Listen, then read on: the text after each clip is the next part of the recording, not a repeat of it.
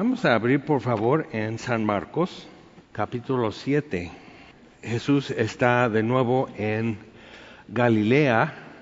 Eh, esto viene desde que regresó de, expulsar los demonios del Gadareno, sanar a la mujer con flujo de sangre, levantar de los muertos a la hija de Jairo y seguir enseñando y seguir haciendo y les envía a los discípulos de a dos en dos para ir a seguir predicando. Es como una práctica para ellos. Y aplicar ellos sin supervisión lo que han aprendido de Jesús. Entonces regresan y obviamente cansados. Entonces Jesús los lleva aparte, esos capítulos 6, para que descansen. Y la gente va caminando, da toda la vuelta por la orilla del mar de Galilea y les está esperando cuando llegan. Entonces los discípulos así viendo lo que suele suceder con nosotros también. Ves todo esto y lo que, si tú ves cinco mil personas, ellos ven cinco mil problemas, cinco, mil necesidades, cinco mil historias interminables, cinco mil, o sea, todos perplejos, así, gente lastimada, confundida, este, enferma, etcétera. O sea, ellos ven todo eso. Y dice que Jesús sale y ve a la gente como ovejas dispersas sin pastor. Entonces, radicalmente diferente. Y les dice, pues, entonces enseña y enseña y enseña. Y los discípulos vienen como en una pausa a interrumpir, siendo muy responsables, pero no muy este, entendidos. Entonces, pues ya despídelos, ¿no? Para que lleguen a, a donde puedan conseguir para comer. Y no, ustedes denles de comer. Entonces, como ya sabemos, multiplicó el pan, les dio de comer y ahora este y sale de ahí a hacer un recorrido. Imagínate llegar a los pueblos y aldeas de donde salió esa gente buscándole y poder decir, este, eh, él es el que nos multiplicó el pan. Por eso llegué tarde, porque comimos allá, en, en un lugar donde no hay nada. Ok, capítulo 7 dice, se juntaron a Jesús los fariseos y algunos de los escribas que habían venido de Jerusalén, los cuales, viendo a algunos de los discípulos de Jesús comer pan con manos inmundas, esto es, no lavadas, los condenaban.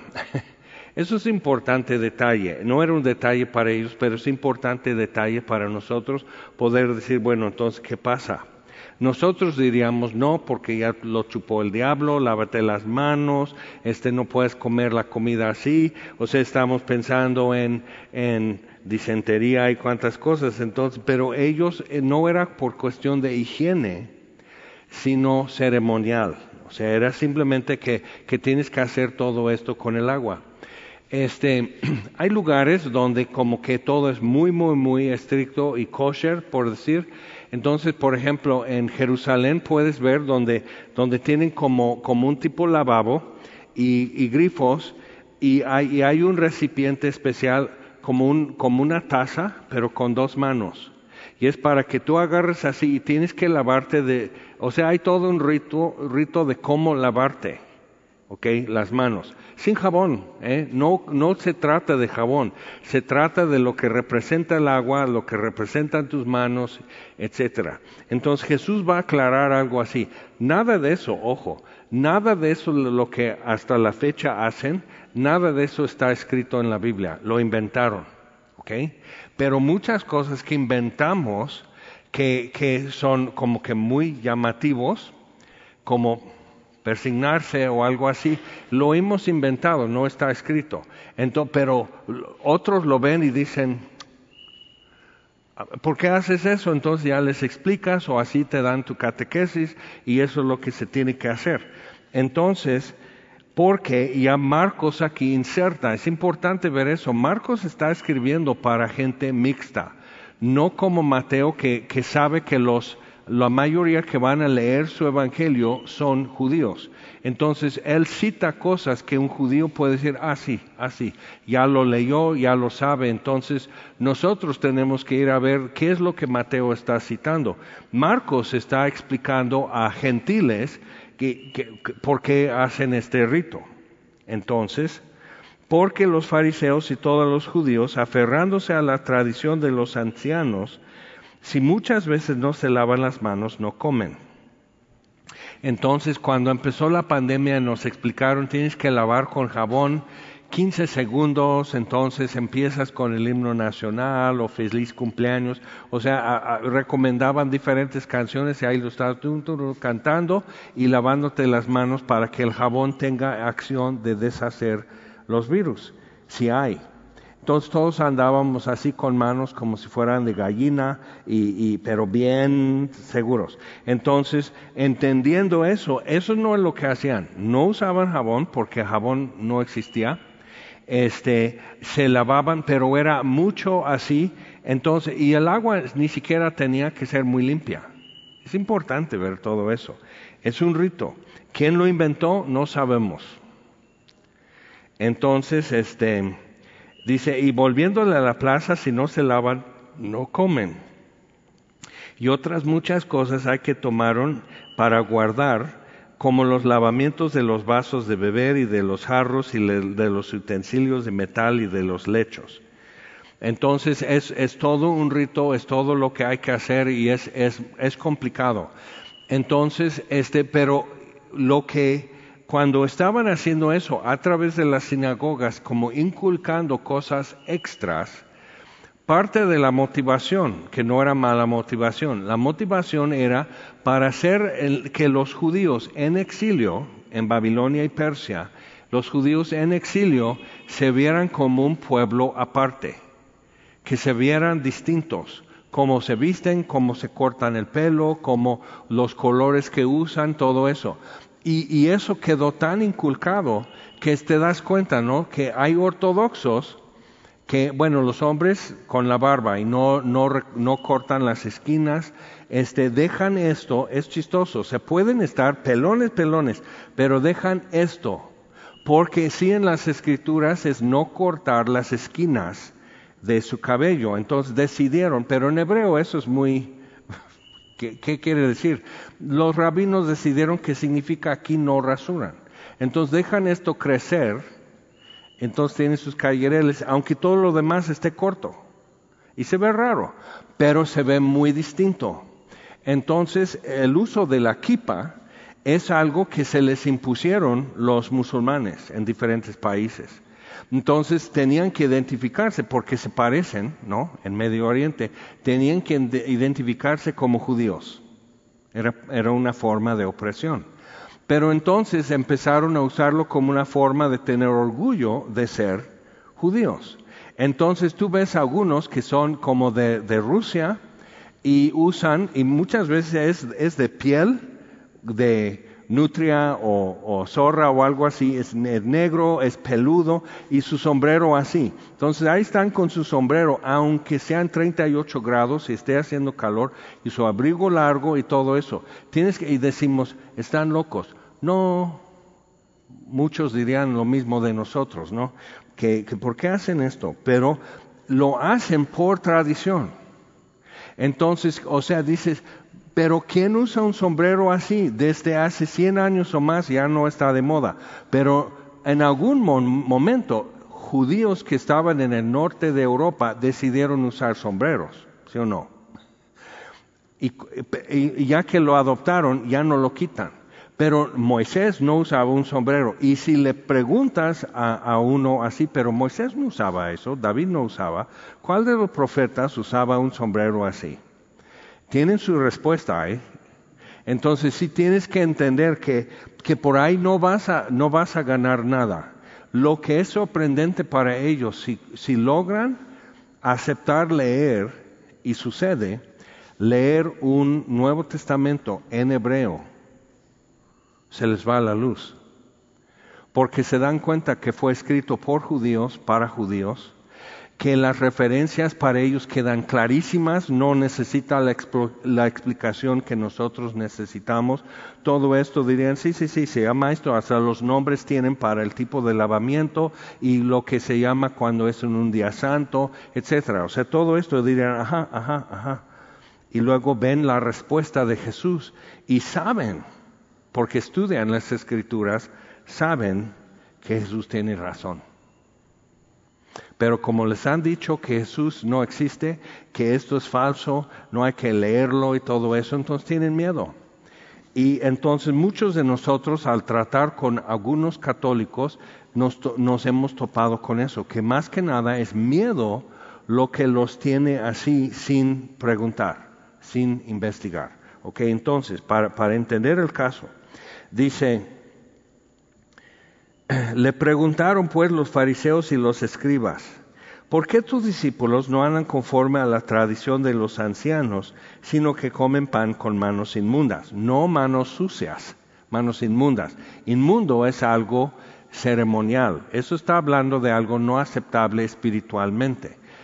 Otra vez, por eso siempre tenemos que, repetir y subrayar cuando hacemos bautismo en agua que esto no quita el pecado porque hay y, van de blanco y, toda la cosa. Y digo, ¿por qué de blanco? Está bien porque luego echamos un poco de cloro en la alberca, pero otros dicen que tiene que ser en agua corriente. Entonces van a ver a dónde, porque tiene que ser agua corriente. Digo, ¿has ido al río Jordán?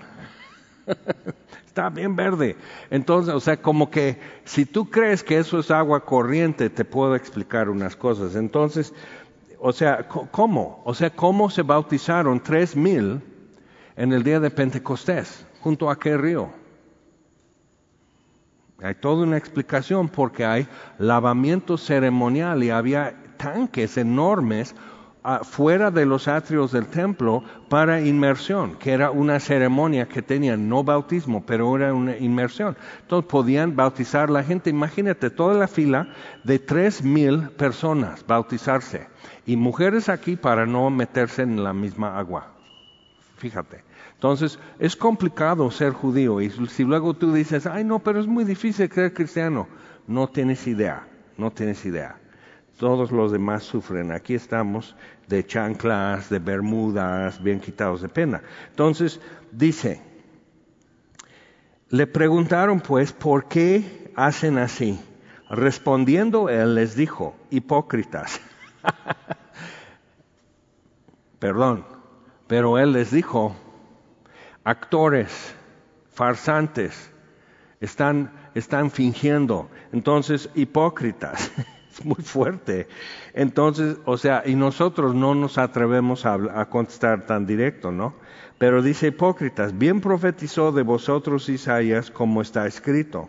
Este pueblo de labios me honra, mas su corazón está lejos de mí, pues en vano me honran enseñando como doctrinas mandamientos de hombres. Entonces, como si Dios lo dijera.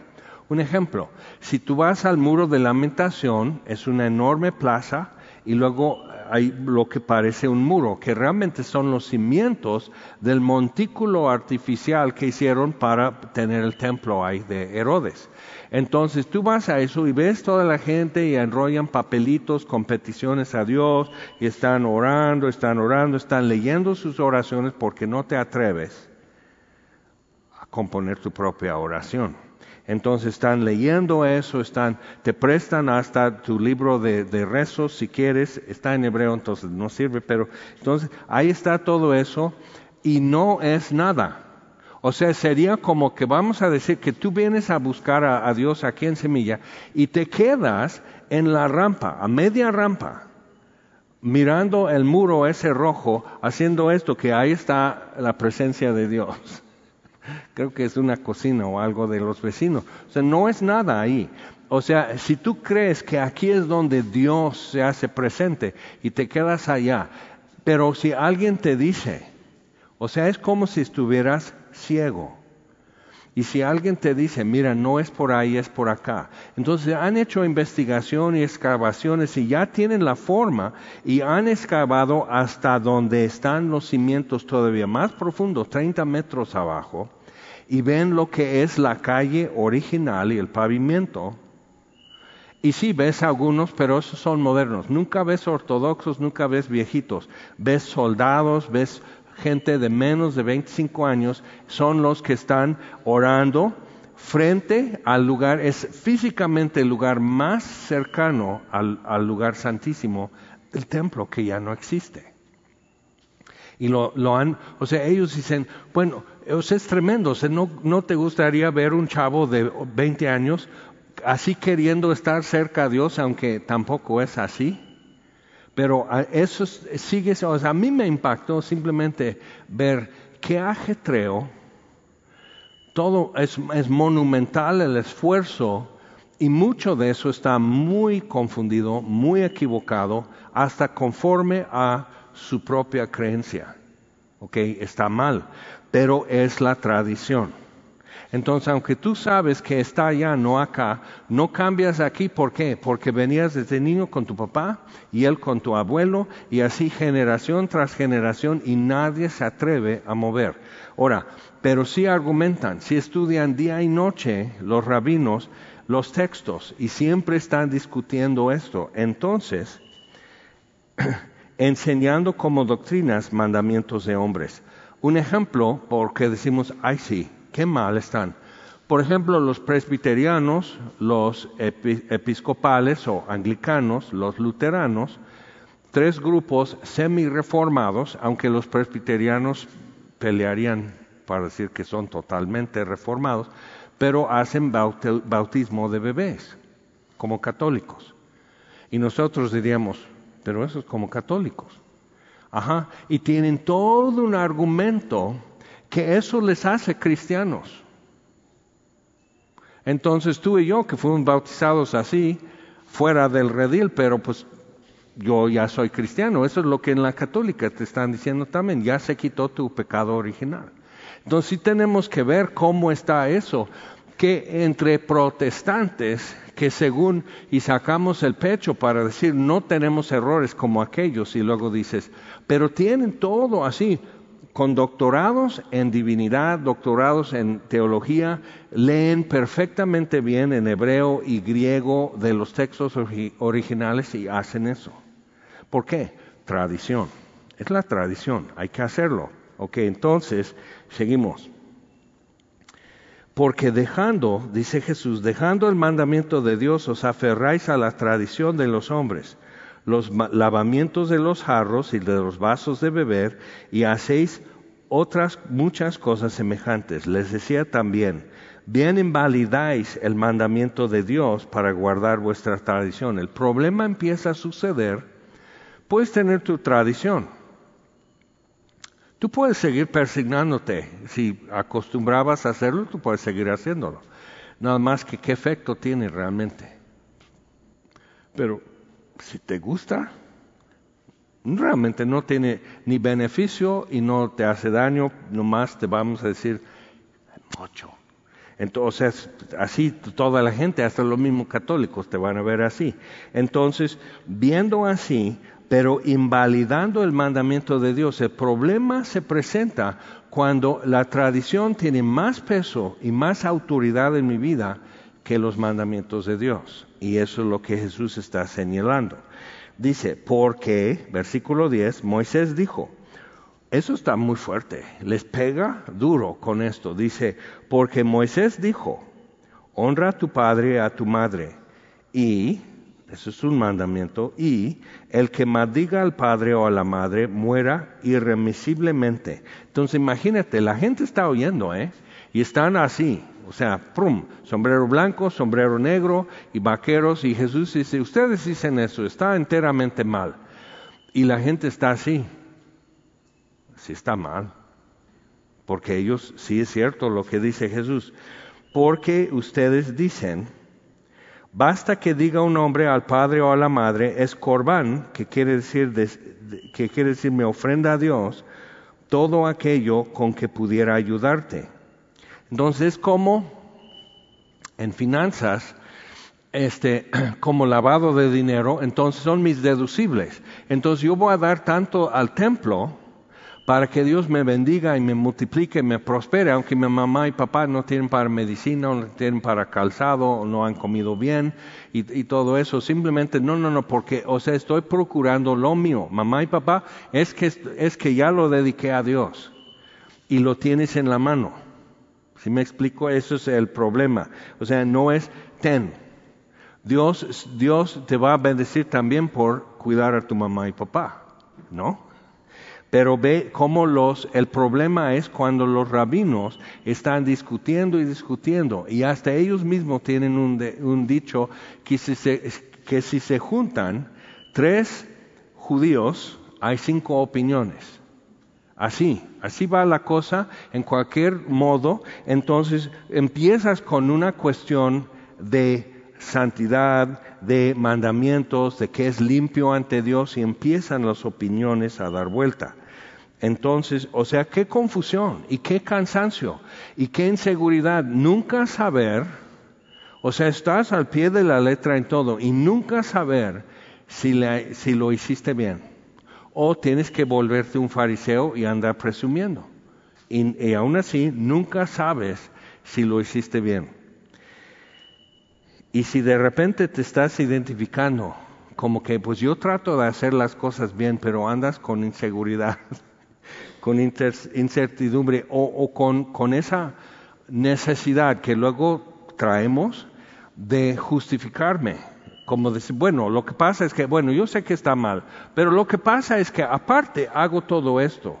O sea, doy donativos a Teletón, por ejemplo, entonces, aunque, aunque no hago esto bien o miento en mi declaración fiscal, pero yo doy mucho a Teletón y esos niños necesitan.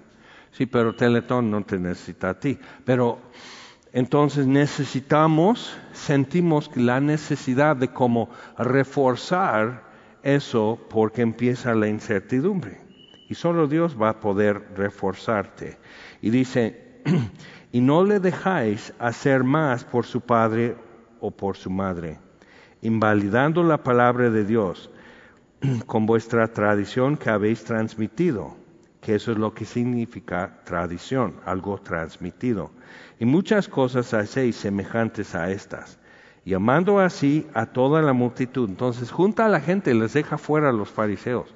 Sea, les hace un, o sea, se voltea así y llama a la gente, la gente se, está así y de reojo mirando a los fariseos furiosos. Y, y Jesús a lo que viene, como ovejas dispersas y sin pastor, sigue en Galilea. Oídme todos y entended, nada hay fuera del hombre que entre en él que le pueda contaminar. Y ya nos enseñaron otra cosa, no, si cae al piso, si lo dejaste de tapado, si abres el topper y hasta lo que estaba ahí te saluda, entonces pues no lo voy a comer. Entonces, pero lo que Jesús está diciendo, o sea, contaminar no es contaminación por microbios, o algo así, sino es contaminación espiritual. Y lo que tú comes no te contamina espiritualmente. Ahora, es importante, imagínate que tú eres judío leyendo esto en Egipto, en Alejandría, un judío en Corinto, un judío, un judío en Éfeso, en Tesalónica, donde había y donde después llega Pablo y Bernabé y todo, y te están diciendo eso y dices, ¿seguro? Porque nos han enseñado eso. Por eso te acuerdas, después de Tesalónica llegaron a Berea y los de Berea dice que eran muy nobles y ellos diario estaban en la sinagoga viendo lo que habían escuchado, la enseñanza bíblica, estaban checándolo. ¿Es en verdad lo que dice?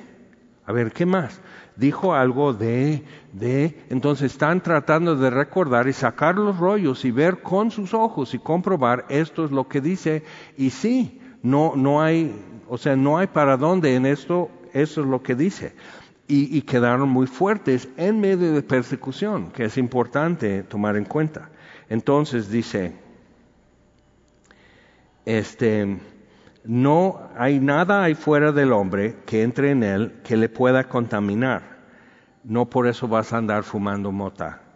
nada, de agarrar este texto porque un texto fuera de contexto es un pretexto. Dice, pero lo que sale de él, eso es lo que contamina al hombre. Y están así, todos los discípulos, porque, ¿qué? qué quiere decir eso? Si alguno tiene oídos para oír, oiga, que siempre cuando Jesús dice esto es una invitación a no hablar, sino pensar. ¿Qué es lo que acabo de escuchar? ¿Qué quiere decir esto? Bueno, descarta lo que sabes que no está diciendo y, queda menos y ya lo vas entendiendo. Dice, llega. Cuando se alejó de la multitud y entró en casa, le preguntaron sus discípulos sobre la parábola. Pobrecitos, porque les contesta un poco brusco, pero Jesús está molesto porque tienen siglos de falsa doctrina. Su pueblo tiene siglos de falsa doctrina. Entonces, ¿te acuerdas cuando tenía 12 años y hacía preguntas a los escribas en el templo y que no podían contestar y se quedaban así pensando? Dice, bueno, si estoy citando bien las escrituras, pues él, es su palabra. Entonces él así, pues no esto y no esto. O sea, tú y yo a los 12 años no hacíamos ese impacto. Pero entonces él estaba manejando la palabra de Dios y los mandamientos como quien sabe lo que significa. Entonces, dice, ¿también vosotros estáis así sin entendimiento? ¿No entendéis que todo lo que fuera, lo de fuera que entra en el hombre no le puede contaminar porque no entra en su corazón, sino en el vientre y sale la letrina? Es un poco gráfico, esto decía haciendo limpios todos los alimentos. Ve lo que Marcos está escribiendo a judíos y gentiles, porque los judaizantes andaban en los pasos de Pablo y Bernabé, llegando a decir, bueno, sí, pero sí tienen que observar toda la ley, ¿eh? Los gentiles también. Y daban sus argumentos, fariseos, daban sus argumentos y convencían. Entonces así hacía limpio todos los alimentos. Entonces puedes comer tacos al pastor. Pero decía que lo que del hombre sale, eso contamina al hombre, porque de dentro del corazón de los hombres salen los malos pensamientos, los adulterios, las fornicaciones, los homicidios, los hurtos, las avaricias, las maldades, el engaño, la lascivia, la envidia, la maledicencia, la soberbia, la insensatez Todas esas maldades de dentro salen y contaminan al hombre. Ahora, ¿has oído el término, por ejemplo, muina? No, pues mi tía hizo una muina y creo que le hizo daño y le tuvieron que operar la vesícula por coraje. ¿Ok? Muina. Muina es una corrupción de una palabra que es moina o mofina, como mofarse, de, castellano antiguo y es el concepto es un espíritu como de los griegos que tenían las furias entonces enfurecerse es que viene una furia y toma poder toma control de mí y por eso y hasta quedó esto ya impregnado en el, en el español de que tú me hiciste enojar o sea, viene de fuera lo que me hace enojar. Jesús dice, no, viene de adentro. y eso está muy feo para nosotros tener que decir, entonces hablamos mal. Sí, pero ellos también. Pensando, me contamina esto que como. No, lo que te contamina es que tú sacas de tu, de tu corazón, lo subes, o sea, tus motivos, tus impulsos, los subes a tu entendimiento y le das expresión con lo que estás hablando y contaminas a otros que lo están escuchando. Entonces todas estas maldades de dentro salen y contaminan al hombre. Ahora, en el primer siglo, lo que era la forma de pensar era para los judíos que tu cuerpo es un vaso. Por eso Jesús habla de lavar los vasos y todo eso. Vamos a Mateo 23. Es otra conversación, pero sí arroja luz. Y sí está Jesús este, ah, reprendiendo a los fariseos. Este, vamos al versículo 23, Mateo 23. Dice, hay de vosotros, escribas y fariseos hipócritas. Imagina a la gente así. Órale, órale. Tú nomás eres Juan, Jorge, etcétera. Tú estás ahí y Jesús así diciéndoles feo y directo a los fariseos que nadie se atrevía a hacer y, los fariseos no lo podían refutar. No podían decir no es cierto. Entonces son hipócritas. ¿Por qué? Dice, porque diezmáis la menta y el, el eneldo y el comino, que nacen y se cuidan solitos. Es como aquí sería el epazote. Si, si nace un epazote por ahí en tu patio, entonces le cortas 10 hojas, nueve van para tu cocina y una hoja la llevas al templo y se lo das al sacerdote. ¿Qué va a hacer con una hoja de epazote? Yo no sé, pero yo cumplí con Dios. ¿No hemos hablado así? Es tontería, es, o sea, dices, cómetelo y mejor llévale la quesadilla con queso y cebolla y una hoja de pasote, entonces Él bendice a Dios y tu vida así será útil. Entonces, está así, o sea, diezman todo eso y dejáis lo más importante de la ley, la justicia, la misericordia y la fe. Esto era necesario hacer sin dejar de diezmar tu menta y eneldo y comino guías ciegos, que coláis el mosquito y tragáis el camello. Es un poco exagerado, pero Jesús está haciendo efecto con esas palabras. Pero otra vez, guías ciegos, obligan a todos a orar aquí en Jerusalén. Ya que saben la verdad, ¿por qué no han dicho ahora todos tienen que ir allá a orar? ¿Quién da el orden? ¿Quién se atreve? ¿Qué rabino se atreve a decir, bueno, todo lo, que, lo que hay que hacer es comprar una casa que está ahí, entonces a casa mira dónde sería el lugar santísimo y entonces, no, no, no, mejor así, mejor como hemos hecho siempre. ¿Ok? Y entonces ahí sigue y ahí sigue y además vienen de todo el mundo a orar en ese muro y si los judíos lo cambian van a decir, a mí se me hace que nomás todo es un invento. Entonces, todo el peso de siglos de estar equivocados te estorba. Y tienes que hacer más esfuerzo. Hay de vosotros, escribas y fariseos hipócritas, porque limpiáis lo de fuera del vaso y del plato, pero por dentro estáis llenos de robo y de injusticia. ¿Ok? Fariseo ciego. y los fariseos eran los que más reverenciaban la palabra de Dios. Y Jesús les está poniendo en orden. mucha reverencia, pero no le hacían caso. Limpia primero lo de dentro del vaso y del plato para que también lo de fuera sea limpio. Entonces sería como en tu cocina, no pensando en algo higiénico, que no está hablando de eso. Puedes tomar el vaso de, de tu alacena pero la tienes que hacer ceremonialmente limpio, ¿ok? Para usar el vaso.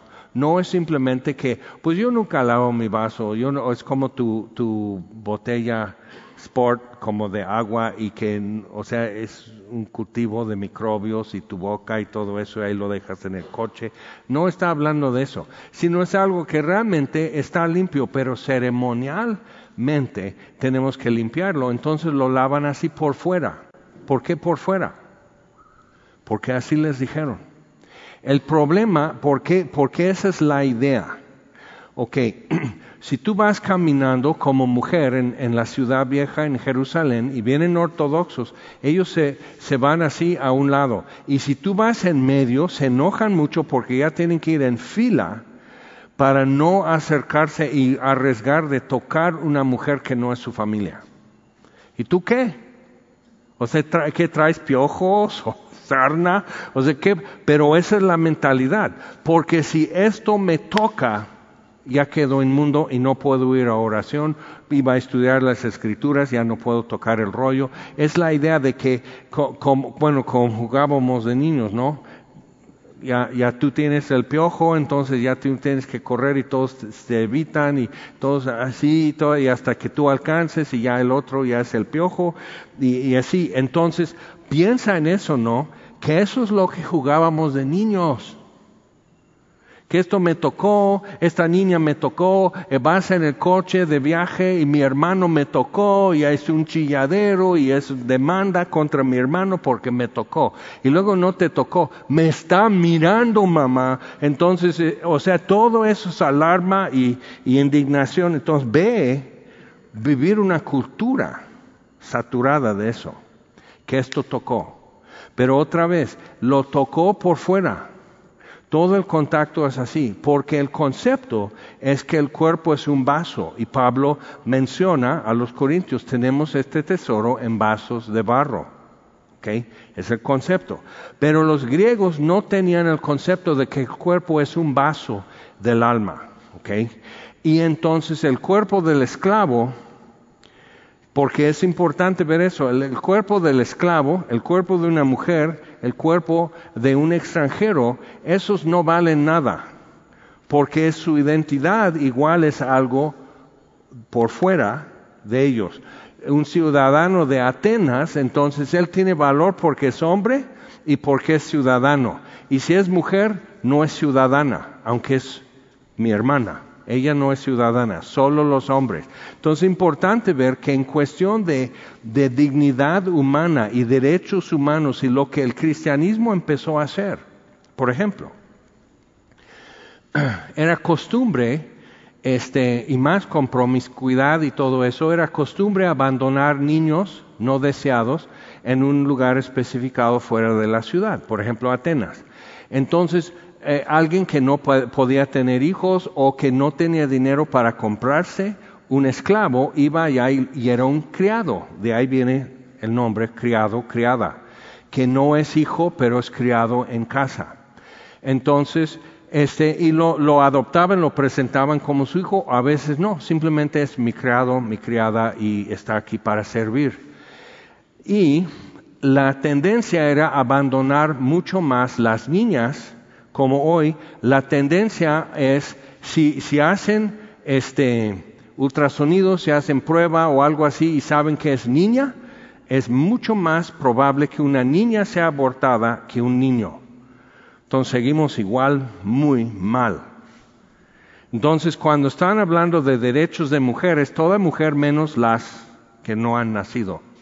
Y eso es muy de primer siglo. No tiene derecho, no es una persona hasta que yo diga. Entonces están abandonados los bebés y lo que empezaron a hacer los cristianos. Y eso es algo que en la China está pasando, en la India está pasando, como han abortado tanto las niñas, hay un millón de hombres solteros en la China, de edad casadera y no hay pareja para ellos. China necesita una guerra para solucionar el problema, porque trabajan, pero ¿para quién va a trabajar? Sus papás ya están viejos, o sea, realmente, ¿por qué todo mi esfuerzo? Y está torciendo la mentalidad en, una sociedad, porque entonces la estabilidad y, y, todo eso en una sociedad depende de la familia. En la China la regaron, en la India también. Entonces tienen mucha gente, entonces ofrecen aborto gratuito, o sea, para controlar la población, pero la gente entonces favorece tener niños. Ahora, lo que pasa es, lo mismo pasó en Roma, Grecia, tenían un exceso de hombres. Y los cristianos iban y adoptaban a todos estos niños abandonados. Y la mayoría eran niñas. Entonces, ¿dónde vas a conseguir una pareja? si eres un soltero griego, pagano y todo, las, las que ahí están y están muy bien, eh, son, tienen educación, tienen porte, tienen semblante bien, o sea, no son locas, no son chismosas, o sea, muy así, es muy atractivo. Y entonces la iglesia empieza a crecer, porque bueno, si vas a salir con mi hija, se pueden ver en nuestra reunión. Y sucede en todos los pueblos en México el día de hoy. Decía uno, no porque, sal, no, no porque salgas con la Nieves. El hermano Rosendo tenía una hija que se llamaba Nieves, o sea, María del de las nieves. Entonces, no porque estés andando con las nieves, quiere decir que, y que vengas al templo, no te hagas pensar que, que eres cristiano, ¿no? O sea, tuvo que como pintar la raya y si supieras quién fue, dirías, no, qué bueno, don Rosendo, que le dijiste que siempre no. Pero ve esto, es, un, es una cuestión social lo que pasa, es una sociedad. Y el imbalance los cristianos estaban salvando la vida de estas niñas para ser mujeres que sí van a hacer falta un día. Y eran las futuras madres de otra generación que como la mamá de Timoteo educó a su hijo en las escrituras. Entonces eso sucedía. Entonces, otra vez, no es un vaso para los griegos, pero aquí entonces el griego que está oyendo esto, el romano que está oyendo esto, está pensando diferente. Limpiarlo de adentro porque los, los griegos en, su religión y los romanos, o sea, no era de que tú tienes que estar limpio ante tu Dios, tú tienes que aplacar su ira. El concepto de los romanos, de los egipcios, los de Babilonia y todo, los griegos, es que los dioses son casi enemigos nuestros. Y si un Dios te empieza a favorecer, otros dioses tienen celo y te hacen daño. Porque, porque los enemigos lo ven como una amenaza. Entonces, bien, o sea, eso se nos hace curioso, pero así fue en Tenochtitlán también. Los dioses mm, pueden volver en contra de nosotros por cualquier motivo y tenemos que aplacar su ira. Si no ha llovido, sacrificios. Si, el sol, si no crecen los cultivos, si la cosecha estuvo mal, ¿quién tuvo la culpa? O sea, siempre es un desquite de parte de los dioses. Entonces, para los griegos y romanos, estar pensando limpiarlo de adentro, eso es lo que cuenta. Nunca estarían diciendo eso porque los dioses no saben lo que está dentro de mí. Solo saben que vine bien, me postré bien, traje bien grano, fruta, vino, esclavos, a ver qué, pero ofrecí eso al Dios, entonces ya me va a favorecer, pero no está mirando mi corazón, porque no quiere intimidad, no quiere comunión con el ser humano. Y el Dios de la Biblia sí, aunque sea un esclavo, aunque sea un niño, aunque sea una mujer, quiere tratar con nosotros y tener comunión y comunicarse mutuamente con nosotros. Entonces, esto es una revolución, lo que Jesús está diciendo, tanto a los judíos que ceremonialmente limpian lo de fuera, ¿y eso qué? Y ves todo lo que era para un leproso, para ungir un sacerdote, para el, voto del nazareno y todo eso. O sea, toda la ceremonia es algo externo, pero Dios está diciendo para que tú veas que eso no efectuó nada, no te limpió. Entonces, pero tienes que hacer todo muy, muy excesivamente bien para comprobar que no te quitó el conocimiento. Tu conciencia todavía te dice que eres pecador. Entonces, con, en ambos casos, así. Entonces, hay de vosotros, escribas y fariseos hipócritas, porque sois semejantes a sepulcros blanqueados, que por fuera la verdad se muestran hermosos, mas por dentro están llenos de huesos de muertos y de toda inmundicia. Así también vosotros por fuera la verdad os mostráis justos a los hombres, pero por dentro estáis llenos de hipocresía e iniquidad. Pablo después escribe a los romanos, yo no conocería qué es codicia si la ley no hubiera dicho no codiciarás, pero entendí el mandamiento y despertó en mí toda la iniquidad, toda la codicia que puede haber, ya sentía simplemente porque ya tuvo nombre, ya tuvo etiqueta. Lo que un niño siente cuando pega a su hermano, le dices, ¿por qué pegaste a tu hermano? No sé por qué preguntas eso a un niño de tres años.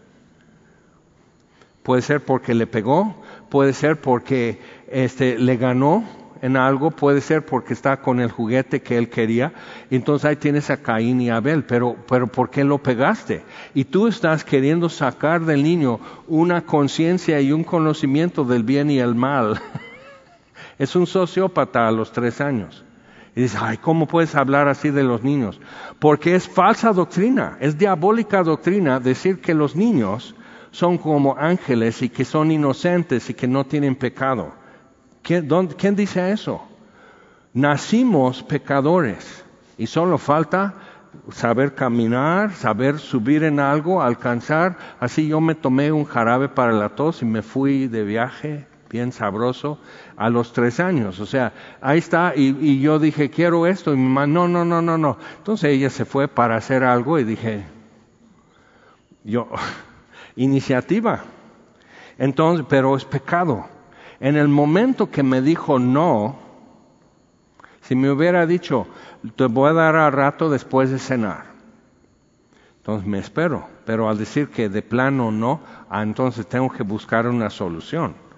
Entonces ya más a rato son universitarios y toman la facultad y amontonan bancas y están cerrando caminos y están cerrando casetas y todo eso porque les dijeron que no. Entonces entender eso en nosotros y a rato ya estamos así y Jesús está diciendo, ¿ves que lo de adentro es lo que hay que solucionar? Y nos deja con esto. Pero no puedo cambiar lo de adentro. O sea, digo, ya no voy a, ya no voy a tener envidia. Y por pensar en eso es como decir, ya voy a estar en dieta y ya no voy a comer Oreos. Y tienes un Oreo flotando frente a ti día y noche. Entonces le haces así, el Oreo está así, hay doble crema. Y luego dice, ah, entonces ahí te lo voy a poner así, son de esos cubiertos de chocolate blanco. Una, no más comer, pero no puedes comer un Oreo porque el paquete ya está abierto. Entonces estamos con eso y el decir no a nuestra naturaleza despierta algo en nosotros y cómo vamos a cómo lo vamos a remediar.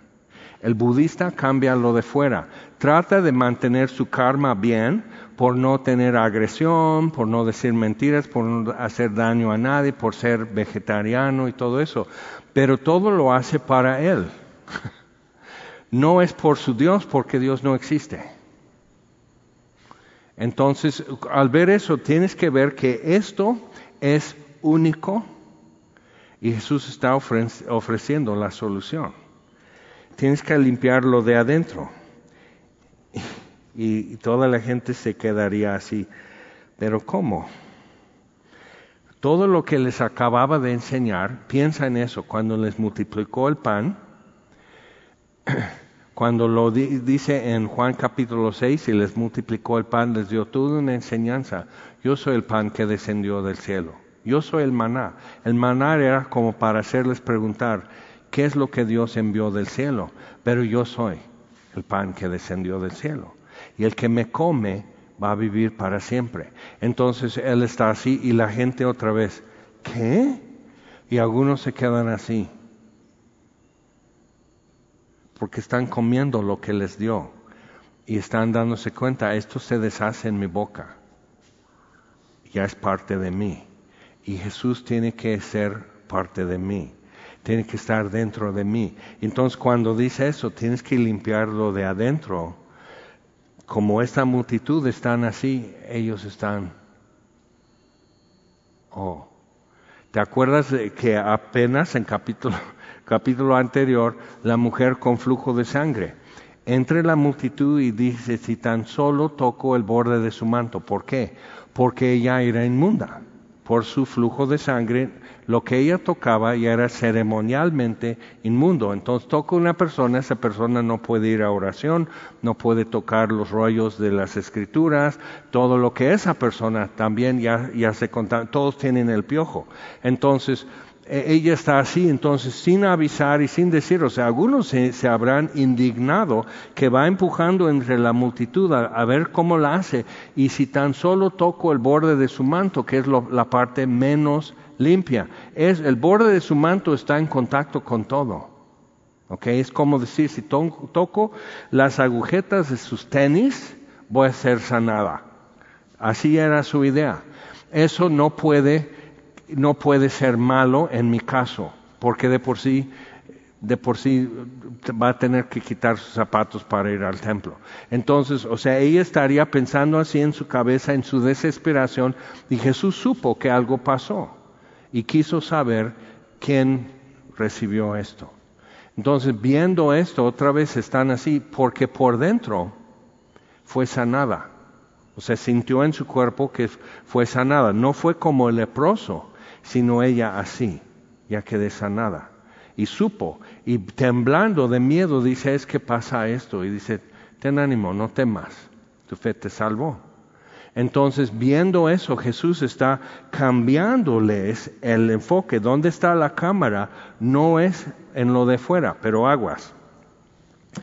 Los fariseos hoy ya no dicen tanto que tienes que dar buena imagen y, y, de todo eso, sino dicen, es que Dios mira el corazón.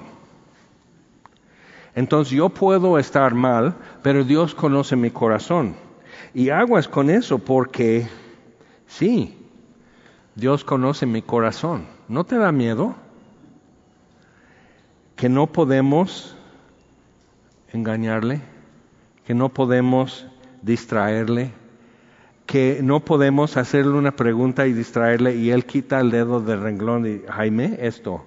Y esto, ay, fíjate, yo siempre he estado con la duda, Señor, ¿por qué el cielo es azul? ¿Es porque refleja el mar o el mar es azul porque refleja el cielo? Jaime, esto. O sea, no le puedo distraer y él sabe que estoy jugando, él sabe que estoy queriendo chamaquearle, él sabe mi, mi manipulación y, o sea, él sabe eso, entonces no tiene caso. Eso se llama temor de Dios. ¿Te das cuenta que él ya ve todo? Entonces tus defensas caen y tienes que hablar netas, tienes que ser humilde con Él, tienes que escuchar también de parte de Dios. Pero por eso cuidado, porque suena como antifariseo, pero es el mismísimo fariseo queriendo desviar la mirada de lo que realmente pasa. Dios ve el corazón y tú no haces que cállate. Sí, pero el corazón, del corazón sale todo esto. Entonces, si, si ya estás exhibiendo todo esto que dice Jesús, sí está en tu corazón.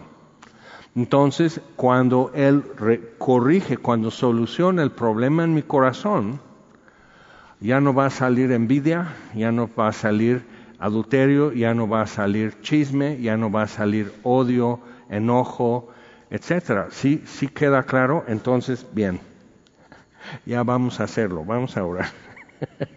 Señor, te damos gracias porque en verdad, en verdad nos has quitado la carga, nos has quitado de encima el látigo de religiosidad, pero en cierto sentido es hasta peor porque no podemos sobornar al Dios viviente. No podemos distraerte, no podemos ganar o rebasar a alguien o, ser, no, no tiene caso madrugar a otro y, tomar su lugar y quitarle lo que le correspondía. Nadie te, nadie te logra eso. Y tenemos que ser individuos delante de ti y así nos tratas. Pero nos tratas bien y nos escuchas bien. Pero esto es terrible, Señor, porque entonces estamos, nos damos cuenta que como Job, muchas veces eh, se ve y se escucha mejor con la boca en el polvo, porque no sabemos hablar bien, no sabemos ser derechos y nos cuesta aprender. Y te damos gracias, Señor, porque Jesús viene y caminando y cansado entre la gente y caminando como ellos, también cansados, y dice puras verdades y no se podían despegar de Él. Entonces, Señor, venimos así como, como somos, estuches de complejos y excusas y justificaciones y demás. Y te pedimos, Señor, otra vez limpia el vaso por dentro. Y usa el vaso tú para beber. Límpiame de manera que tú podrías beber de este vaso pero también por fuera, Señor. El problema es que cuando todo está bien limpio, ya se, no se nota, no llama la atención. Pero Señor, si tú podrías tomar uno de nosotros en tus manos y usarnos, sería un gran honor. Entonces si nos presentamos, Señor entendiendo un poco mejor cómo va el asunto y pidiendo de ti, como siempre, tu gran misericordia, tu gran amor, tu gracia, Señor, sobre nosotros y haz tu voluntad en nuestra vida, te pedimos, en el nombre de Jesús. Amén. El Señor los bendiga.